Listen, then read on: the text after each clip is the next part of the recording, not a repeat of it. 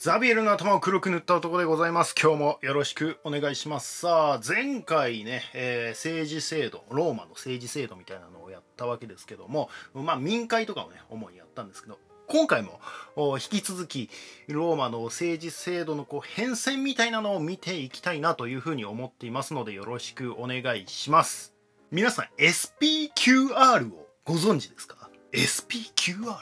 何ですか？それって初めて聞きましたけど。ああ、SDGs のことですかね。違います。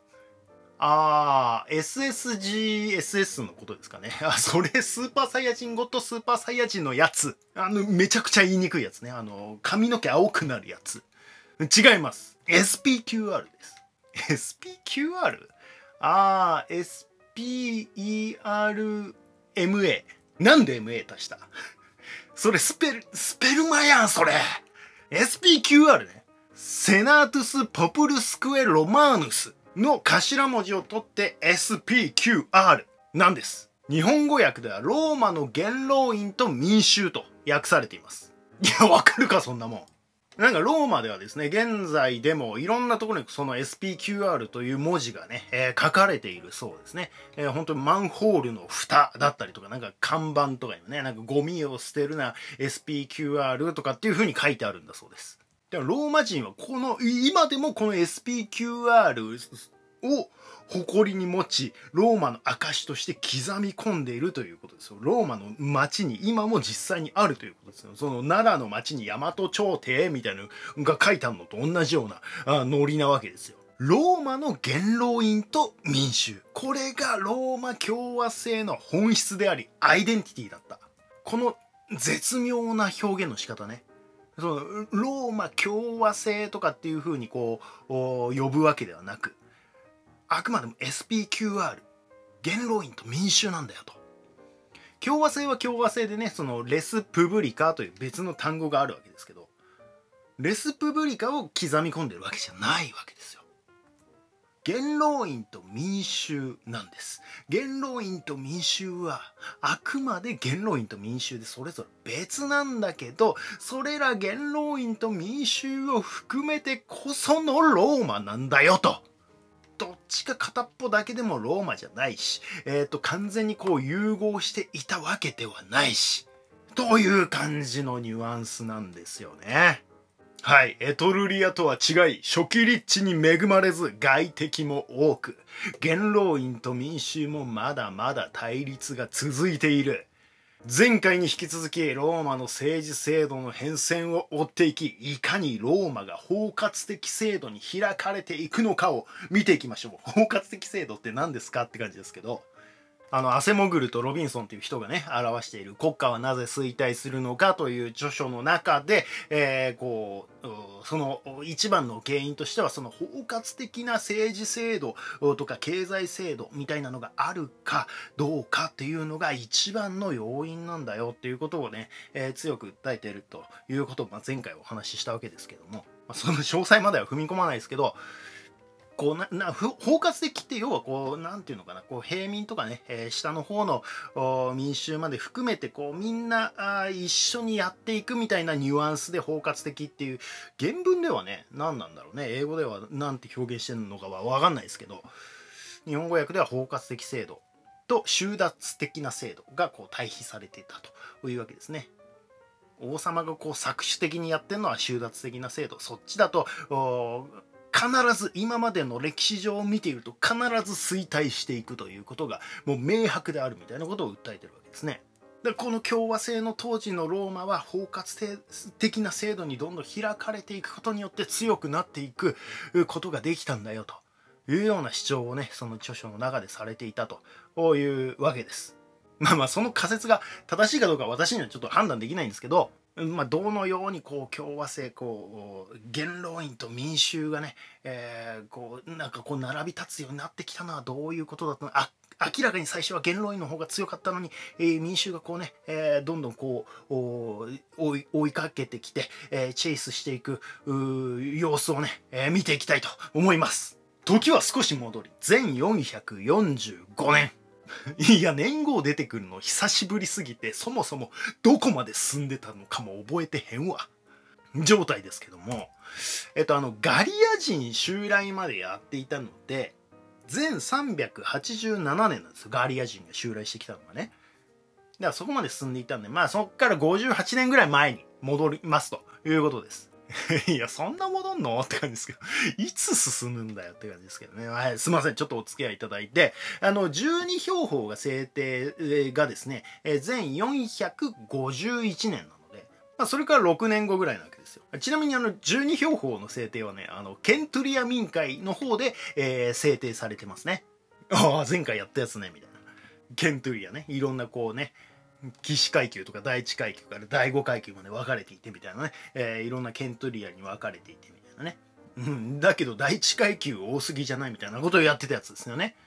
そうそうあそこで決められたんですよ、12標法って。だからその6年後ってことですね。12標法が作られてから6年後の話ですよと。全445年。12標法に刻まれたある文言が今更問題になっていた。プレブス平民とパトリキ貴族との間の結婚は禁止する。あ、その文言って感じじゃないですか。古代だとなんか一番普通そうな感じするのにね。あ、ごめんなさい。えっとね、そもそもの前提として、まあ、あの、さっき言った通り、ケントリア民会でこの、ね、えー、12標法はあの制定されたわけですよ。で、ケントリア民会って、もう明らかに恣意性があるっていう話をしてたじゃないですか。第一階級の方が圧倒的に多いよね、みたいなね。だから金持ちの方が絶対に優遇されるし、金持ちの中には貴族の方が圧倒的に多かったわけですよ。それは貴族に有利な、あの、採決しかされないみたいなね、えー、感じになってるわけですよね。で、なんかね、十二標法って結局、あの、成分法を作るっつって、こう、アテネまで行って、まあ、伝説上ではね、アテネまで行って、えー、まあ、3人ぐらいこう留学してきて、戻ってきて、えっ、ー、と、十人委員会っていう組織をね、えー、作ってですね、まあ、それも、まあ、基本的に貴族がメインで作ってるわけですよ。でその住人委員会があの今まである法律をこうななて言うのか今まであるこう不分律みたいなのをその銅板に刻み込んで成分法にしていったっていう感じなんであんまりこうなんか新しい法律を作ったみたいなニュアンスではなかったらしいんですよね。本当になんかあの今までの慣習法みたいなのを明文化したっていうニュアンスに近かったらしくて、まあ、なんか平民もまあそれも期待してたんだけどあの、まあ恣意的にねあの法律を運用されるぐらいならそうやって明文化してくれた方があまだね、えー、いやこの文言とああの違うやんけってこう訴えることができるわけですけどとはいえもともとその平民と貴族とのね、えー、プレブスとパトリキとの格差みたいなのがあまりにも大きかった権利の関係上あまりにも大きかったんで、えー、それを明文化したところでそんなにねあのなんか大したこうその格差の解消みたいなところにはこう寄与しなかったらしいんですよね。そういう背景がね、もともとあったっていうことをね、ちょっと念頭に置いていただいた上でですね、えー、さらにですね、この平民と貴族プレブスとパトリキとの結婚を禁止するっていうのが問題になってきたんだよっていうようなあの流れになってるわけです。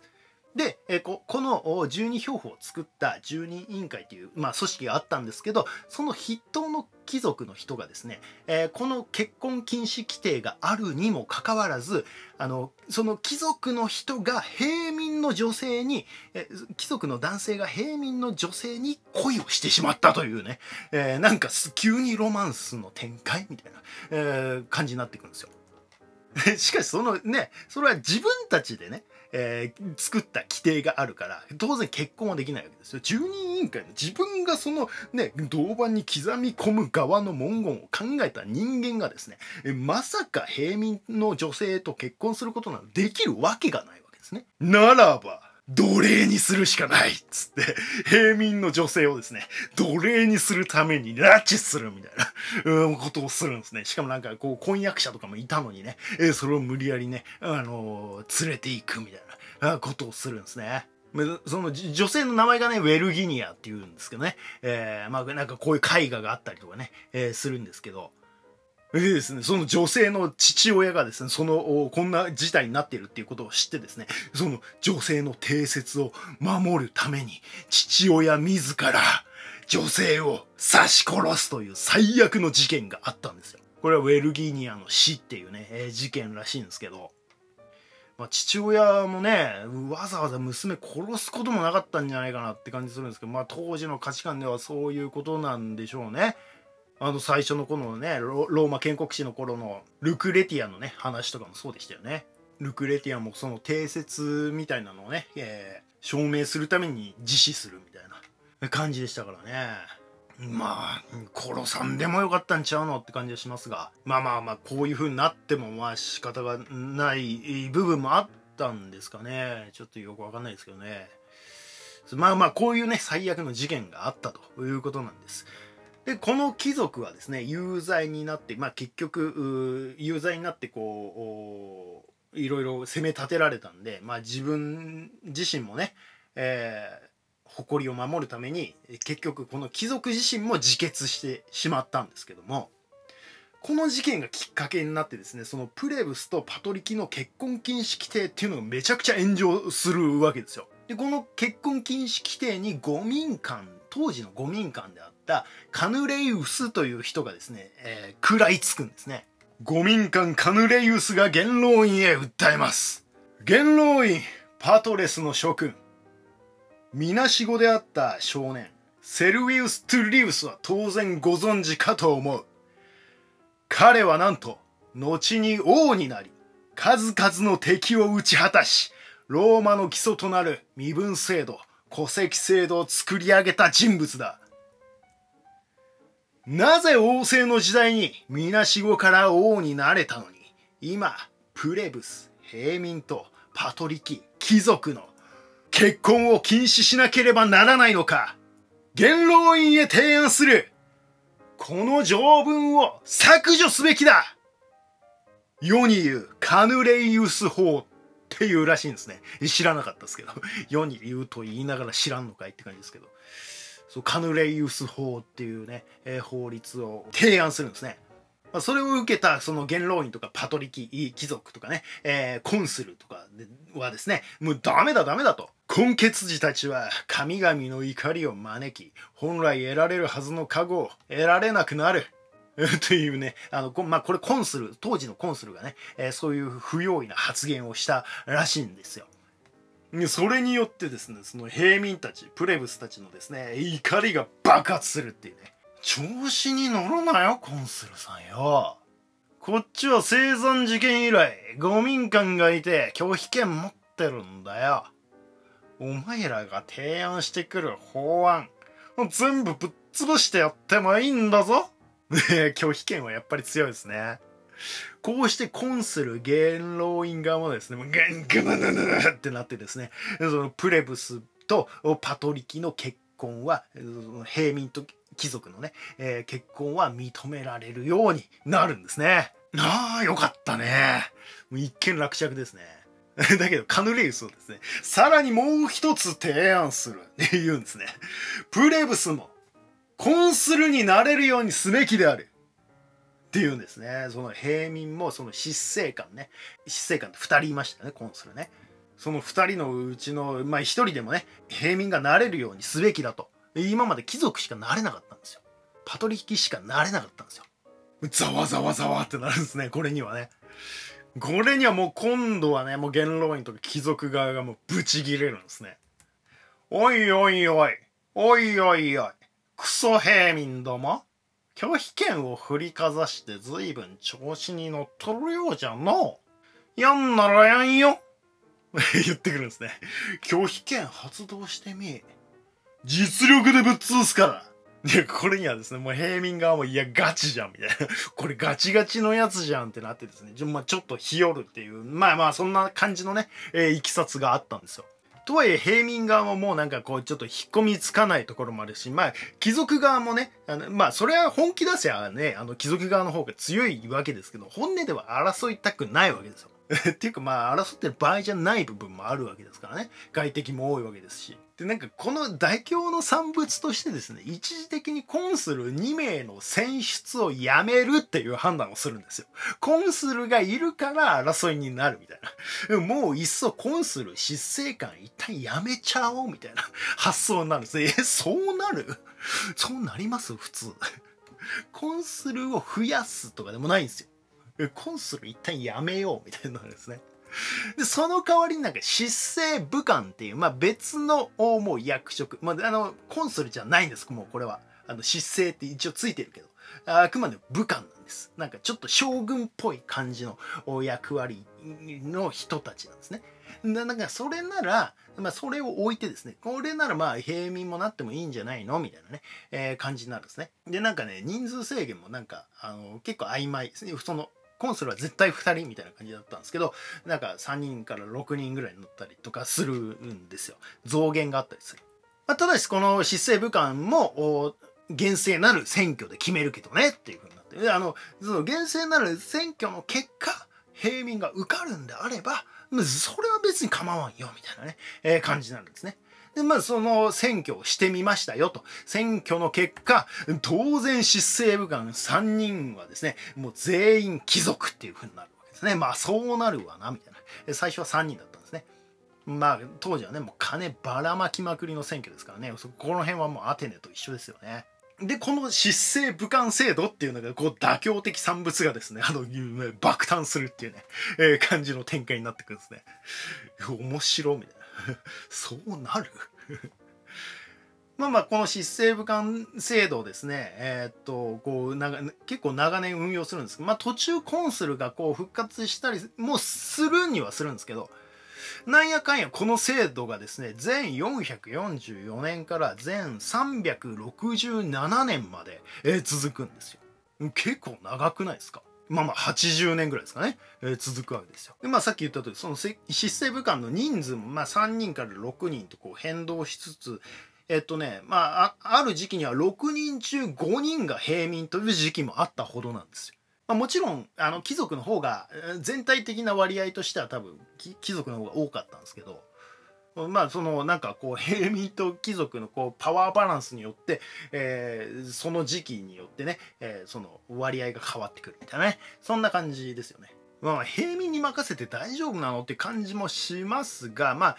この失政武官があの運用されてる時期にあのウェイ攻略戦とか戦ってるんですよ。ああ、そうなんだ、みたいな。あの頃この、この制度でやってたんだって感じですけど。で、そういう時は、カミルスを独裁官にして乗り切ってるんですよ。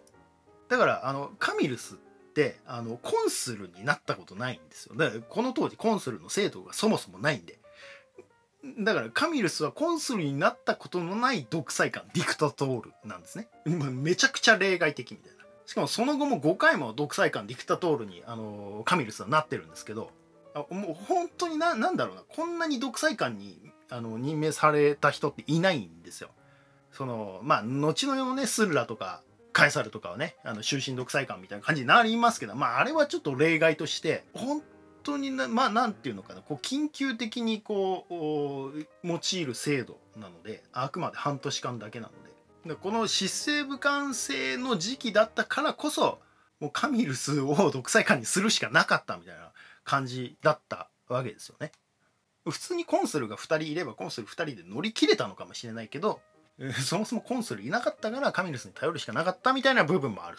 ということなんですね。だからその執政武官っていうのはね結構やっぱこう権限みたいなのがあの制限されてたんで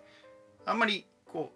うななんかこう決めるに決められないみたいな部分が割とあったらしいですね。でまあまあそのなんていうのかな。うまいことこう平民の意見も取り入れつつしかし危機の時は独裁官ディクタトールをこう立ててね、乗り切るみたいなね、ディクタトールはあくまでね、えー、半年の任期ですからね。というやり方でうまくこう危機を乗り越えてきたんですね。さあ、そして話は戻り全387年。やっと戻ったみたいな。ガリア人に破壊され、蹂躙され、凌辱されたローマ。この全387年がガリア人襲来の年ですね。第2の建国者であり、旧国の英雄であるカミルスによってローマは救われた。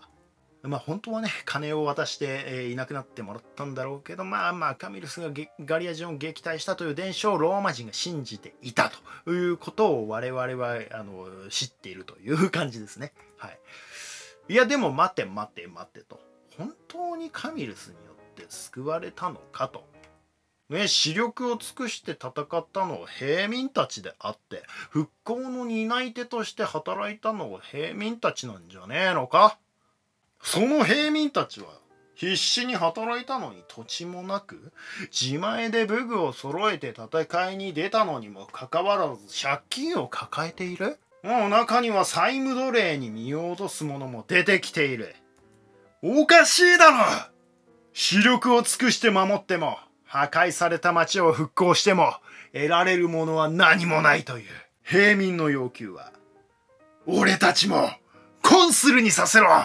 ね結局やっぱりコンスルになりたいんですよ。コンスルになりたいっていうか、まあ、あくまでも、もう明らかに不平等なんで、えーと、この失政武漢制では、この不平等がもう解消されないと。もうあの、ね、ごまかし程度にね、あの、なんか妥協的に失政武漢制度みたいなの作ったけど、何にもなってねえじゃないかみたいな感じなわけですよ。もうすげえガリア人襲ってきて頑張ったのよ、みたいな感じなわけですよ。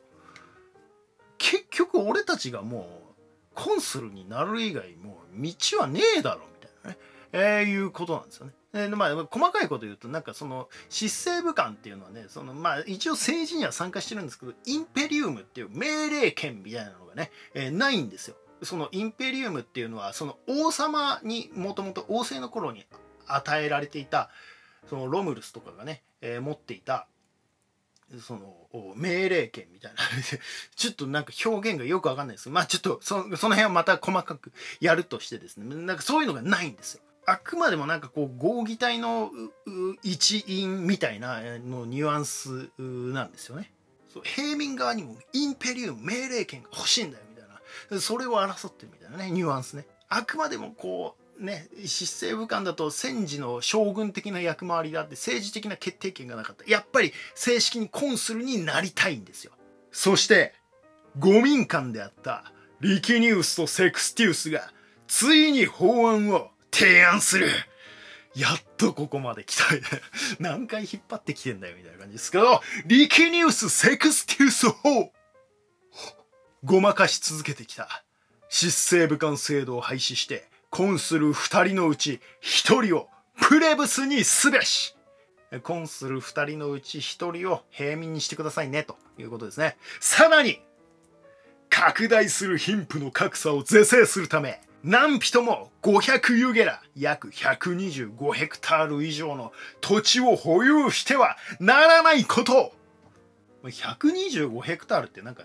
ね、ディズニーランドとディズニーシーを合わせたよりちょっと大きいぐらいのね、えー、サイズらしいですけどね。それでもでけえなって感じですけど。だから、この法案を出す前までは、それ以上に持ってたわけですよ。もうとんでもない、もう、あの一人でめちゃくちゃ広大なあ領土をね、土地を保有してるみたいなね、えー、ことが十分にあり得たっていうことですよね。それぐらいこう、止めるものはどんどん飛んでいくみたいなね、えー、感じだったということですよね。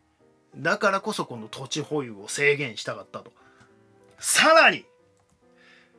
債務者がすでに払った利息は元本から差し引かれ、元本の残額を3年間の分割払いとすること。なるほどねと。これいいっすよね。まあめちゃくちゃ氷だったんでしょうから、その、氷で、えー、頑張って払ってたけど全然こう元本減っていかないみたいなことがね、えー、そのあったわけですよ。借りてた側はね。でもまあ氷というかもう暴利に近かったんでしょうから暴利を貪ってた連中に対してですね、えー、そのもう利息の部分はもう元本から差し引いてやれよと。そしてそのさらにねそこから利息を取ってたらもうまた増えていくわけですからそれももう残額をもう分割払いとしてやれと。一気に返せとか言っても返せるわけないんだからという法案をこの3つをですね、えー、訴えて法案を提出したんですね。リキニウスとセクスティウスという五民間がね、1、プレブスをコンスルにしてくれよ。2、土地保有制限を設けろよ。3、利息減免、元本、分割払い。この3つをね、提案したと。しかしパトリキは簡単には認めない。貴族は簡単には認めなかったんですね。まあそりゃね、大土地所有をしてるのはね、貴族なわけですから、彼らからすると土地を放棄しなきゃいけないわけですからね。で金を貸してる側からしてもね不良債権をまあ不良債権不良債権ではないか、ね、期待してた利息を取れなくなっちゃうというわけですからね。当然認めないわけですよ。これにはですねその第二の建国者であるカミルスも反対したんですね。カミルスは貴族ですからね。そうですか。カミルスさんまで。パトリキ貴族がそう出るのならリキニウス・セクスティウスは拒否権を発動。重要ポストの就任動議をですね全て拒否するという策に出るんですね。そのまだこの執政武官制度なわけですから執政武官をもう誰も認めないみたいな 感じで全部拒否しますみたいな。それとかそのプラエストとかね法務官とかねあの財務官とかねあのいろいろ役職あったじゃないですか。暗殺官とかね。あの辺の役職も全部拒否しますみたいな感じになってですね。あの主要ポストがいなくなるみたいな。あの状態がですねなんか5年間ぐらい続いたらしいんですよ。これ本当かどうかわかんないですけどね。あくまでもこのリビウスがそういうふうに書いてるっていうことなんですけど。この頃ローマは半ば無政府状態だったらしいんですね。しかもですね同時期に再びガリア人が襲ってくるんですね。まあ北の方にまた侵入してくるんですよ。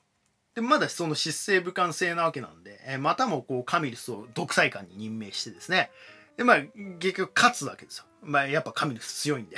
ガリア人を追い払うんですね。でこうして南極を乗り切るとまあな、なんだろうな。まあ、それ以外にもいろいろあったんですけど、いろいろあったけど、まあ、ガリア人を再び撃退できたのも、まあ、平民が戦ってくれたおかげだし、まあね、前回ローマがガリア人に略奪されてしまったのは、そのカミルスのね、えー、カミルスはさ、あの、ウェイを攻略した後に、なんかみんなウェイの方がすごい綺麗だから、うわ、あっちの町の方が良くないみたいな感じで、みんな移住しちゃうみたいなことが起きたわけですよね。でもカミルスは、いや、絶対にやめた方がいい。あの、ローマにみんな残るべきだっていうようなね、え、進言をしてたのに、そこがね、こうなんか分裂してしまって、えー、ウェイに移ってしまったっていうね。なんかカミルスの意見も聞き入れられず、カミルスは、なんか有罪にされるみたいなね展開になってしまったんでカミルスはそのローマを去るみたいなことがあったわけですよね。なんかそんなねあの内部の分裂があったからこそガリア人に略奪されてしまったあの時カミルスが普通にいればあんなことにはなってなかったんじゃないかということもあったわけですよ。でさらにですねそのガリア人に一度負けたことによってまたもや周辺の国がですねローマを狙うようになってきたんですよこの頃。あの王政から共和制に移行する時もね一度こう離反して、えー、平定したラティウムの諸都市もですねまた同盟からこう離反しようとし始めてですねローマを裏切って襲うようになってきてたんですねさらに疫病も流行り始めていたらしくですね混乱続きなんですよこの辺もうさすがに内部で争ってる場合ではないだろうという雰囲気も出てきてついに全368年、提案から10年にわたる構想の末、リキニウス・セクスティウス法が成立。続きは次回。いやー、ついに、リキニウス・セクスティウス法まで来ました。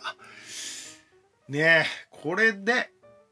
プレブス、平民もコンスルになることができるようになっていく。だけどこのね、土地保有の制限とかはね、かなりこう骨抜きにされていっちゃうんですよね後々ね。なんか子供が多い人はあのねあの養うの大変だろうからあの1000ユゲラまでいいよみたいな。500ユゲラまでって制限されてたのでなんかその倍まで認められちゃったりとかね。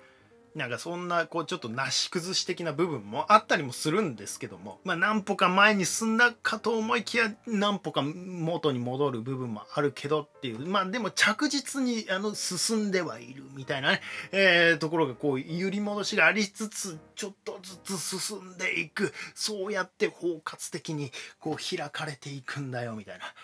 ニュアンスを感じ取っていただければいいかなと思います。しかしまだまだローマは大変です。以上ザビエルの頭を黒く塗った男でした。